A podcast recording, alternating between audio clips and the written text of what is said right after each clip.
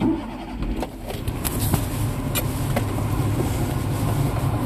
いしょ。皆さんこんにちは。このポッドキャスト番組「田舎のは」島根の山奥で生活する田舎のおじさんが田舎をテーマになんか適当なことを喋っていく番組です。ゆるゆるっとね。そして今夜も車を運転しながら収録しております。よろしくお願いします。さてあまあ早速なんですけど今回のテーマなんですけどえー、ちょっと2つ考えてるのがあって最初は田舎のサムライトルーパーっていうことで30年前に放映された鎧伝サムライトルーパーっていうアニメについて話そうかなって思ったんですよ。でそのつもりであの収録しようと思ってたんですけれどもふとねあの古民家の活用カフェとゲストハウスに集中しがち問題っていうのをちょっとなんか思いついてしまって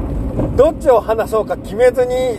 録音ボタンを押してしまいました。なんか喋り始めたらノリで決めるかなと思って。もう何だったら両方喋ればいいしなっていうノリです。そういう感じで今日は喋っていきます。まあこう言ってる間にもまだ何も決めてないんですが。そうなんですよね。実際のところ何を喋ったらいいのか。まあとりあえずそうだな。まずまずササムライトルーパーについて話させてほしい。この「鎧伝サムライトルーパー」っていうアニメはさっきも言ったけど30年前に放映されたアニメなんですよ。でなんでそんな以前のそんな前にね放映されたアニメを今更喋りたいのかっていうと、ま30周年記念でグッズ販売がされてるんですよ今。もうなんかさ僕当時は当時10歳でしょ？9歳とか10歳の頃ほぼほぼそんなにアニメの内容覚えてなくてでもなんかハマなんなんとなく記憶にあったんですよ当時。それがえっ、ー、と中学生に入ってからたまたま入った古本屋さんでサムライトルーパーの同人誌とかあとあの公式のムック本みたいなやつとかをあこれ懐かしい昔子供の頃あったよなと思って買って読んだら中学の時にドハマりしたんですよ。もうその頃再放送とかないんだよ。ないんだけど後追いで沼にはまって 後追いで沼にはまるって相当な表現だと思うんだけどそのぐらいドハマりしたんです。で当時さ動画とかもないからもう本当にその公式が出してる本を古本屋で一生懸命かき集めてなるほどなるほどと。でアンソロジーブックも買い集めてでその古本屋さんが同人誌も扱う古本屋だったので田舎にしては珍しくさそういう古本屋があったんですよ。愛媛県の某所に。でそこでトルーパー関係の古本あのー、古本とその昔流行った同人誌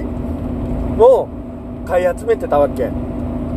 それもまあちょっと大人になるにつれだいぶ散逸コレクションが散逸してしまって多分もうほとんど残ってないんだけどいやそのぐらいとハマりしたんです。中学生の時に。あのー、2度目の沼っていうか改めて考えると小学生まあ10歳ぐらいの時9歳10歳ぐらいの時は多分そんなにハマってなかったん。多分ね。あのストーリー分かんないし分かってないしなんとなくその和風テイストで鎧が出てきてでなんかなんだろうな。変身シーンが変身するシーンがかっこいいみたいなのですごく印象に残ってて。で子供向けアニメだったからまあお菓子のおまけとかグッズ展開が多少なりともあってそれでなんとなくこうなんか印象にあったっていう感じなんだよね。9歳10歳の時。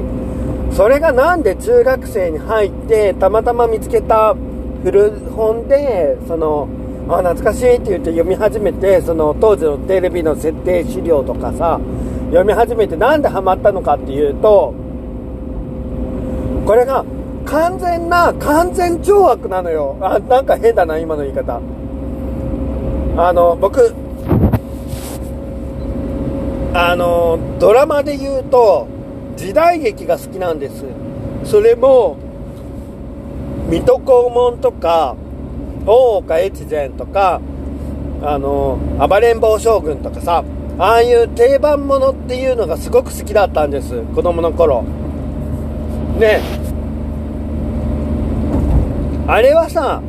悪い人にも事情があるんだよみたいなのって基本ないじゃない。あの小悪党には事情があるんですよ。あのやむを得ぬ事情があってどうしても今お金が必要でどうしても今この病を抱えたお母さんを助けるために今どうしてもこの悪さをしてお金を稼ぎたいみたいなさやむにやまれぬ事情を抱えた小悪党みたいな人はいるんだけどああもうこれはさ仕方ないよねっていう風な同情する本当の悪役みたいなのは基本いないわけ。倒していい悪役みたいなさ安心できますよね。そういう悪役って。でこの鎧伝サムライトルーパーもそういう構図なんですよ。基本的にそういうなんだろうなあのテンプレートな昔のテンプレートに沿った時代劇みたいな感じのテイストなんですでも昔のアニメって大体そうじゃんって言われたらそうなんだけどまあ、まずそこの分かりやすさがあって、なおかつね、ストーリーが結構すっとんきょうなのよ。あの、そこがね、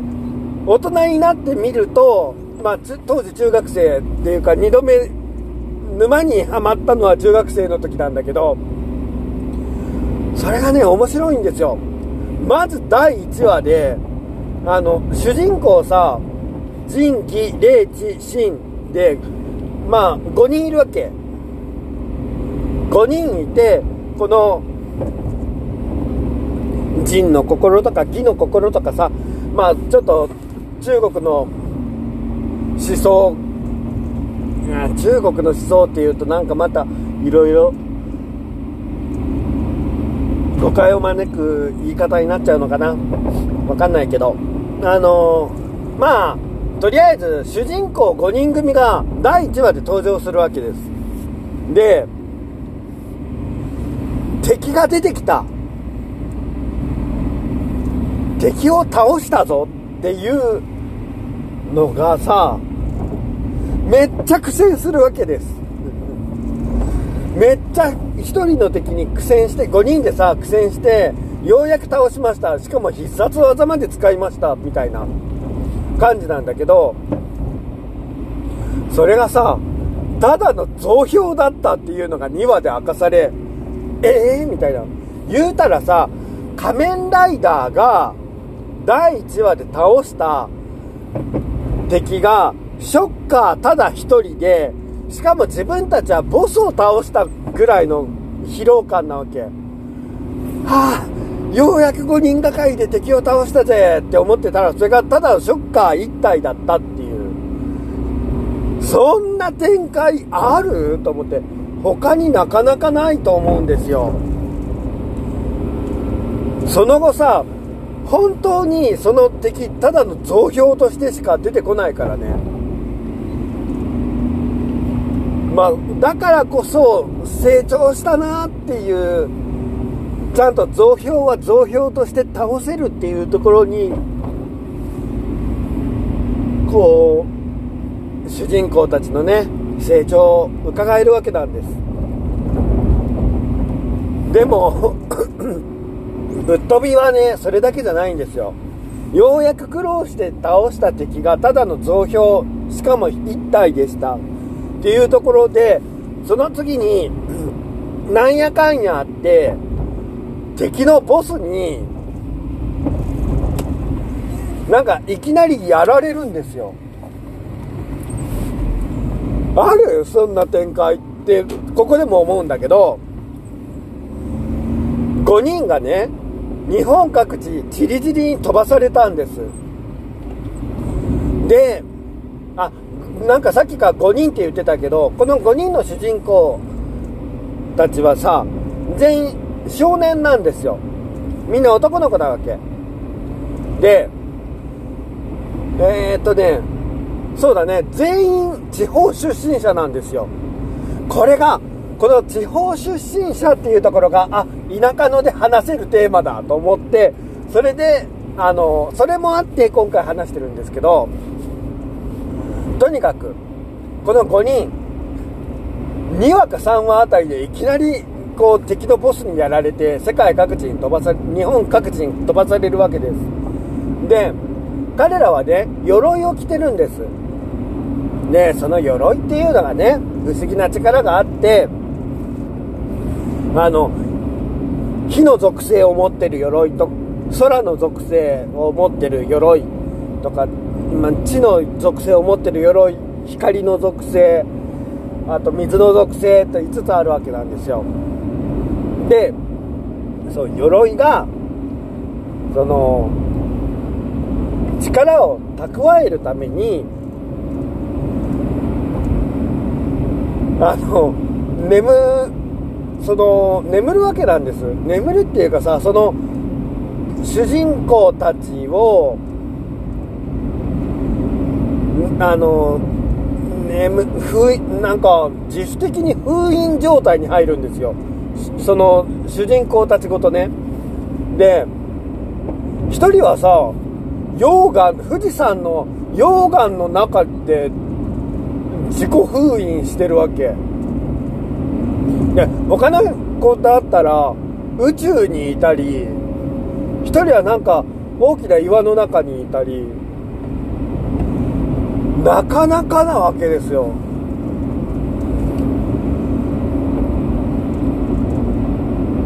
でそれもさちょっと僕今はっきり思い出せないんだけどえっ、ー、とまあ宇宙に行っちゃった子は仕方ないんだけどもうどうしようもないんだけどどうしようもないっていうかあのちょっと今回あえて除外して話すんだけど他の子はねそう富士山の溶岩の中っていうことで富士でしょ？でえー、っと確か水の子はね琵琶湖に飛ばされたんですよ。で光の子はね修法堂だったと思う。あの秋吉堂ってやつですね。光の鎧なんだけど洞窟の中になんか自己封印しちゃうんだよね。確か。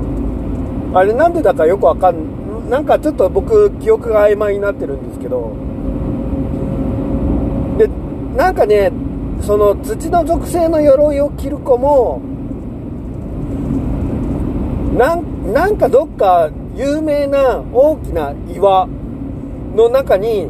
封印さ自己封印されるわけ。ねまあなんか1人目覚めて、まあ、主人公チームの中のザ主人公っていう子がいるんだけどそれがまあ溶岩の中に自己封印してた結構ファイファンキーな感じだよね。ファンキーだよね溶岩で眠るってね。まあその溶岩の子が最初になんやかんやって目覚めてあのねこの主人公5人すごい生活力がないからしかも地方出身者で第1話で初めて顔を合わせたような間柄だからあの拠点がないわ生活力ないわ資金資金力もないわでそういうのを支える女の子とたまたま 保護することになった小さな男の子。女の子はね確かあの大学生ぐらいで割となんか生活力あるたくましい女の子なんだけどいわゆる敵に捕まって悲鳴を上げながらこう主人公たちに助けてもらうポジションの子。昔のハリウッド映画で必ずいた存在ですよね。なんだけど設定考えるとどうしてもこの子がいないとこの子に生活できないの。なんだけどそこは今描かれないから基本的に当時この子たちいるのかなみたいな。この子たち存在いるみたいな感じでまあちょっと言われてた存在がいるんだけどまあそのまあ大学生ぐらいの女の子と小学生低学年の小さな男の子の2人がまずその富士山の溶岩のところに行って主主人公オブ主人公を目覚めさせるわけですよ。なんやかんやあってね。でまあ確かまあ助けに行こうって言って行ったところで敵に拉致られそうになってその悲鳴でなんか主人公が目覚めたかなんか多分そうだったと思うんだけどとりあえず悲鳴を上げる上げる係だからそれで物語が動いていくわけ。まあそこはまあやっぱ昔の伝統的な脚本だよね。まあそれはいいんだけど。ねまあえー、その女子大生小学生小学小学生男子？プラスその主人公で3人になりました。じゃあ次他の仲間を目覚めさせに行きましょうっていうのであの地方暗挙が始まるわけ。わかる？聖地巡礼的なさ。んでまあいろんなところ行きますわ。まあ琵琶湖修法堂あ行師堂まあだったかな確かな。ね行ってまあ宇宙の子どうやって起こしたかが全然覚えてないんだけど確かねなんかなんやかんや地上で戦ってたら降りてきたんだよね確か。おはようみたいな。おはようとは言ってないか。でもなんか宇宙で眠ってたっていうのでその後同人誌ではなんか寝ぼすけっていう設定がもうみんなの中の共通認識としてもなんか存在したっていうのがありますけどね。あまあそんな感じ。2話第アニメ始めて始まって第2話か第3話で日本各地ちりぢりになった主人公たちを女子大生が起こしていく物語。まあロードムービーですわ。でさあ集結しましたってなってよし5人揃ったぞってなるんだけど基本弱いの主人公たち。敵と戦いながら成長していくんだけどなんか常に強敵が現れて大体負けるんですよね。あのなんだろうな勝つんだよ。あの負けて勝つみたいなピンチになって乗り越えて勝つっていうお約束の伝統的なパターンを踏襲してはいるんだけどなんかねやったー強いぞさすがだみたいな感じはないわけ。もうなんか少年たちが苦労して頑張ってますみたいなのがすっごい出ててそこがねそこはねちょっと面白い。でまあその後なんやかんやあって四天王みたいなのを倒してそれからもうなんか敵のボスのところまあラストゲームで言うとラストダンジョンですよね。ボスがいるところに乗り込んでってで敵の四天王を倒したら敵の四天王も本当はなんか自分たちの味方だったのにその敵のボスに洗脳されてましたっていうのでみんな仲間になってくれて優しいよね。かつての敵が仲間にみたいな。熱い展開です。まあ活躍はしないんだけどね。残念ながら。なんだけどまあ仲間になってくれて最後ボスを倒してめでたしめでたしっていう話になるの。まあその後 OVA でもうなんかわけわからんことになるんですけどあの OVA はね何だったんだろうね本当まあ今回 OVA の話はいいんだ。でそういう物語がありましたよ。アニメがありましたよ。で鎧伝サムライトルーパー。鎧伝っていうだけあって主人公たちが鎧を着るっていうのがまたこれがいいんだ。あのね変身シーンで桜桜の花びらがさ突然降ってきてあ違う違う違う違う。まず反物よ。反物分かります？着物。着物の帯みたいなやつ。まあ、まあ、帯じゃないんだけどもうその反物がさ突然主人公たちの体の周りを覆ったかと思うと急に桜の花びらに変わってその桜の花びらが鎧になるっていう演出なんです。それが子供心にすごくよくって今見ても熱い。いや思いつく？あんな演出って思うんですよ。反物だぜ。いや確かに確かに当時のアニメって結構設定が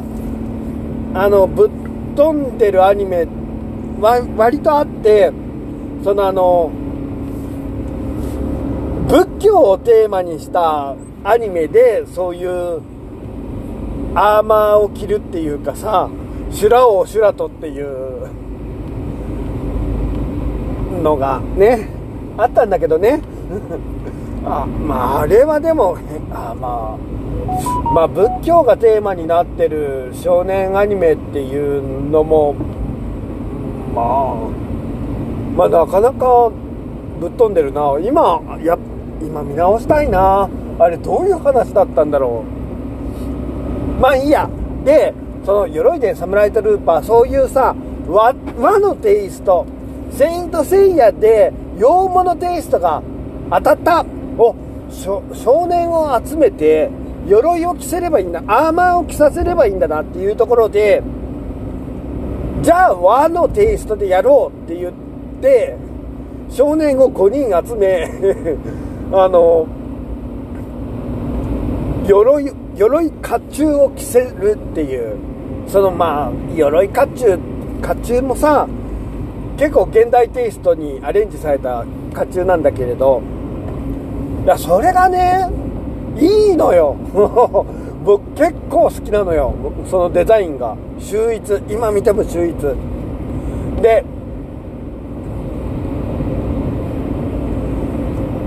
そういう和のテイストの良さって演出の良さもあってここからようやく本題ですよ。長かったな。本題に入るまでがな。あのねいい？この地方出身者だって言ったでしょ？主人公5人が。で主人公オブ主人公火の鎧を着る子は信州の出身なの。えっ、ー、とね真田亮って言うんだけどまああの真田ですよ。六門線の真田あのよく歴史ゲームとかに登場する真田真田重勇士とかね言いますよね。その真田 信州出身です。みたいな。であの水の鎧を着る子は毛利毛利姓なんですよ。もうあの里い方お分かりだと思いますけれども。でまああの細かいこと言わずにそのまま行くけどあとえっ、とねそうあのこの5人の中でさ一番武士らしい子っていうのがいるのね。なんか変な言い方なんだけどなんか一番武士っぽいなっていう子がいるんだけどその子が降臨の聖治って呼ばれていて聖治君は伊達家なの。独眼竜政宗の独眼あの伊達家ね。伊達家の子孫っていう設定なんだけど一番武士っぽいのよこの5人の中で。なのに金髪なのよ。しかも王子様キャラ。今で言うところの。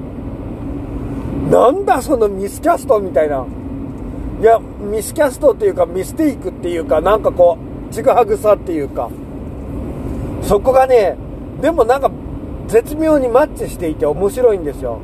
あなんか途中で外国籍の方と親族が結婚されて、まあ、先祖がなんか一回なんか大陸系のなんかこう白人金髪の方と結婚されてその血が強く出ちゃった感じですか？みたいなそういう白い肌で金髪みたいなね？子なの。あの5人男の子がいる設定って言ったけど今みたいに5人全員が美男子美少年っていう設定じゃないんですよ。5人いろんな性格の子が集まってその中でイケメン枠がその伊達誠治っていう子なんだけどイケメン枠で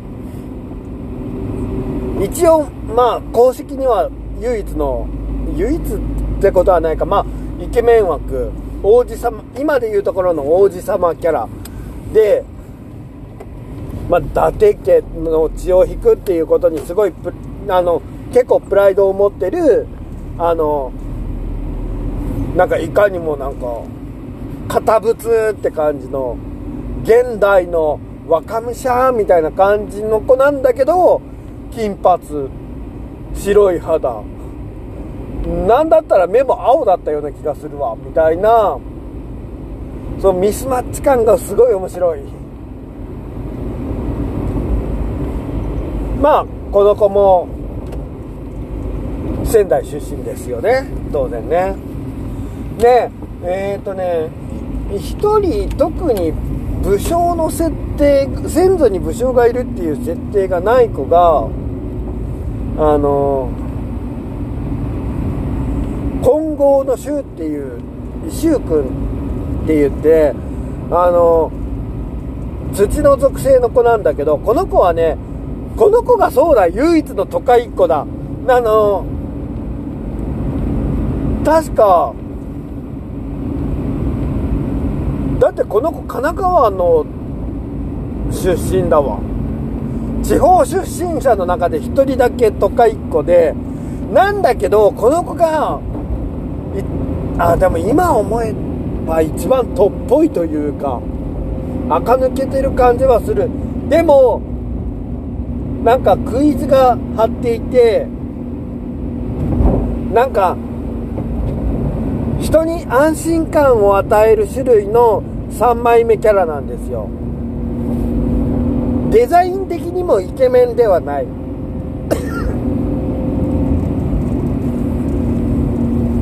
なんか今で言うところのガチムチ枠みたいな。でもまあまあちょっと当時のデザインだからちょっと丸っこくて可愛いなみたいな。そんな子。その子はなんか大陸系の血を引いてますみたいな。なんかあの中華系の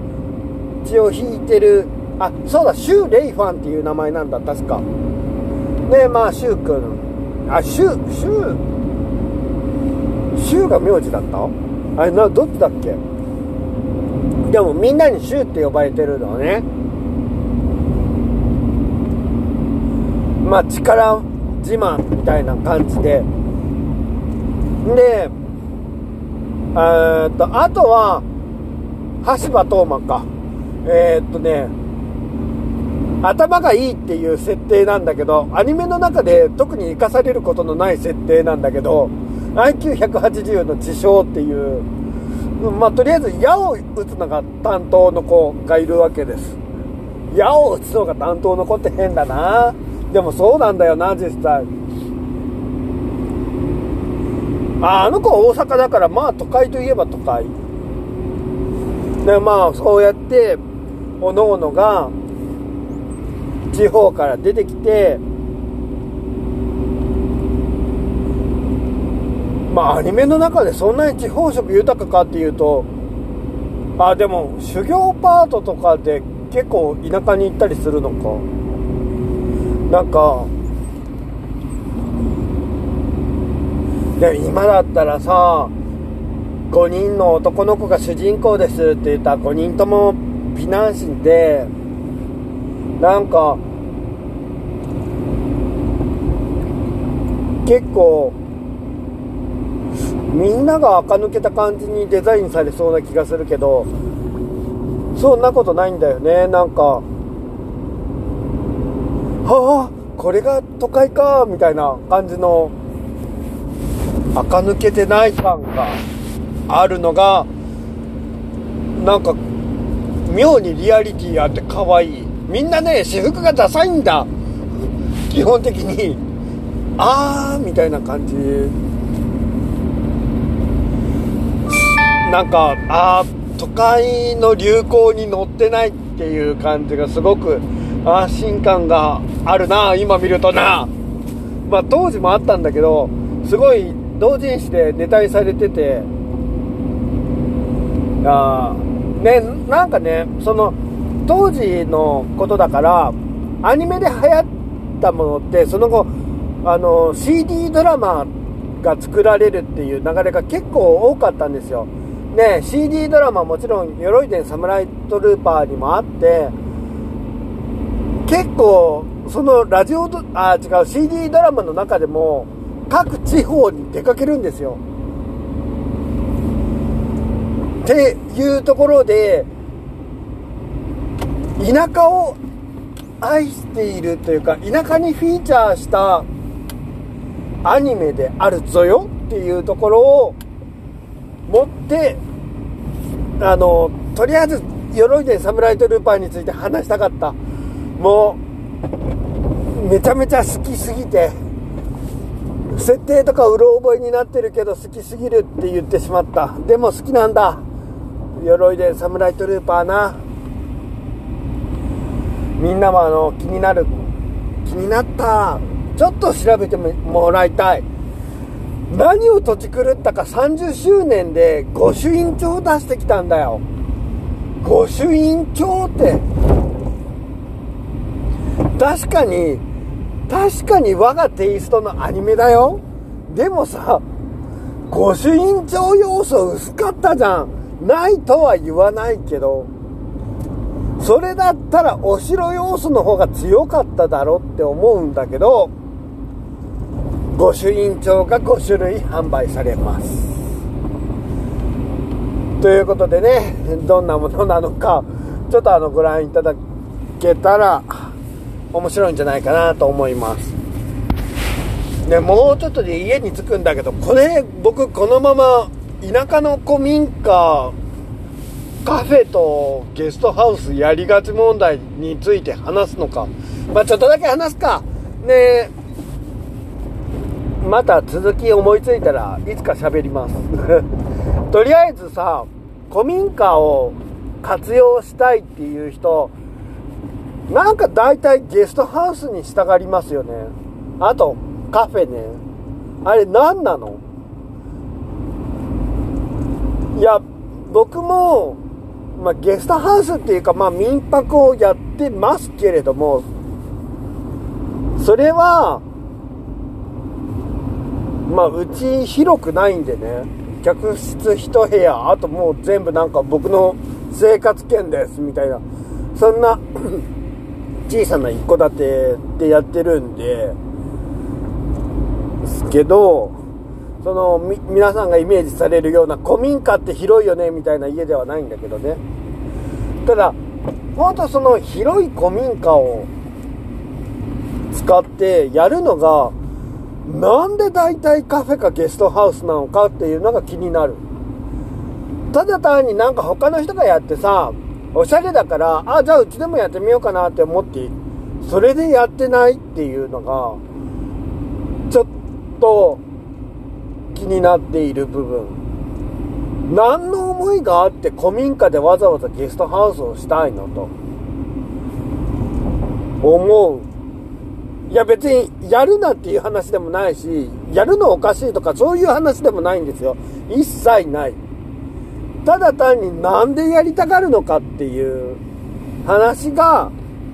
僕が気になっている部分なんですよ。で、自分なりの考察としてはいくつかあるんだけど、まあ一つに古民家が広すぎて1人でただ住むだけではスペースがもったいないから利活用したい。じゃああの暮らしながらできる仕事っていうのでその中で選びやすい選択肢としてあるのが、まあ、古民家カフェもしくは古民家ゲストハウスなんじゃないかなと思う。うちの場合はこれ。ただうちはスペースが余ってたわけではないんですよ。ないんだけどただゲストハウスってまあうちは民泊だけどね。民泊にすることによって外から泊まりに人が泊まりに来てくれたと。で地元の人もまあなんか一緒に晩ご飯食べませんかって言って呼んで一緒にご飯食べるっていうのがなんか僕の理想だったので。で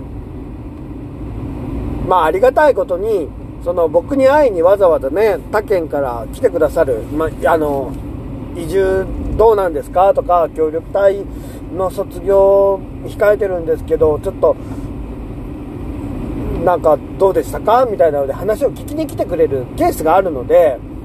ま、起業ってどうでしたか？みたいなのでで、まあ、そういう人たちに、まあ、来てくれてありがとう。まあ泊まってってよみたいな感じで、あの泊まれるようにするっていうのとかね。であと田舎に移住したいんだけどまあなんか田舎暮らしってどうなのっていう人に田舎暮らしを体験してもらう場所を提供するっていうのもあってあのうちは民泊をやってるんですけどあの他のゲストハウスどうなのかなと思ってどういう思いでやってるんだろうっていうのもちょっと気になるなと思いつつただなんか古民家使ってカフェとゲストハウスする件数本当多くないと思う。まあそのねもう地域の中にないものを作る。そして余ってる不動産が基本古民家であるっていうところで結びつきやすい要素ではあるっていうのもまあそこは理解してはいるんですけど。そろそろ他の活用方法を思いつきたいっていうのが正直な気持ちなんですよ。あの、そもそも何で田舎にゲストハウスとカフェが少ないかっていうと、需要がないからであって、他の活用方法を思いつかないと、古民家を、という、古民家とか、その小さい集落を維持していけないっていうふうに僕は思っております。そして今回のお話はここまで、えー、聞いてくださってありがとうございました。無事家に着きましたので、ここまでとさせていただきます。お疲れ様でした。この後もお疲れが出ませんように。それでは失礼いたします。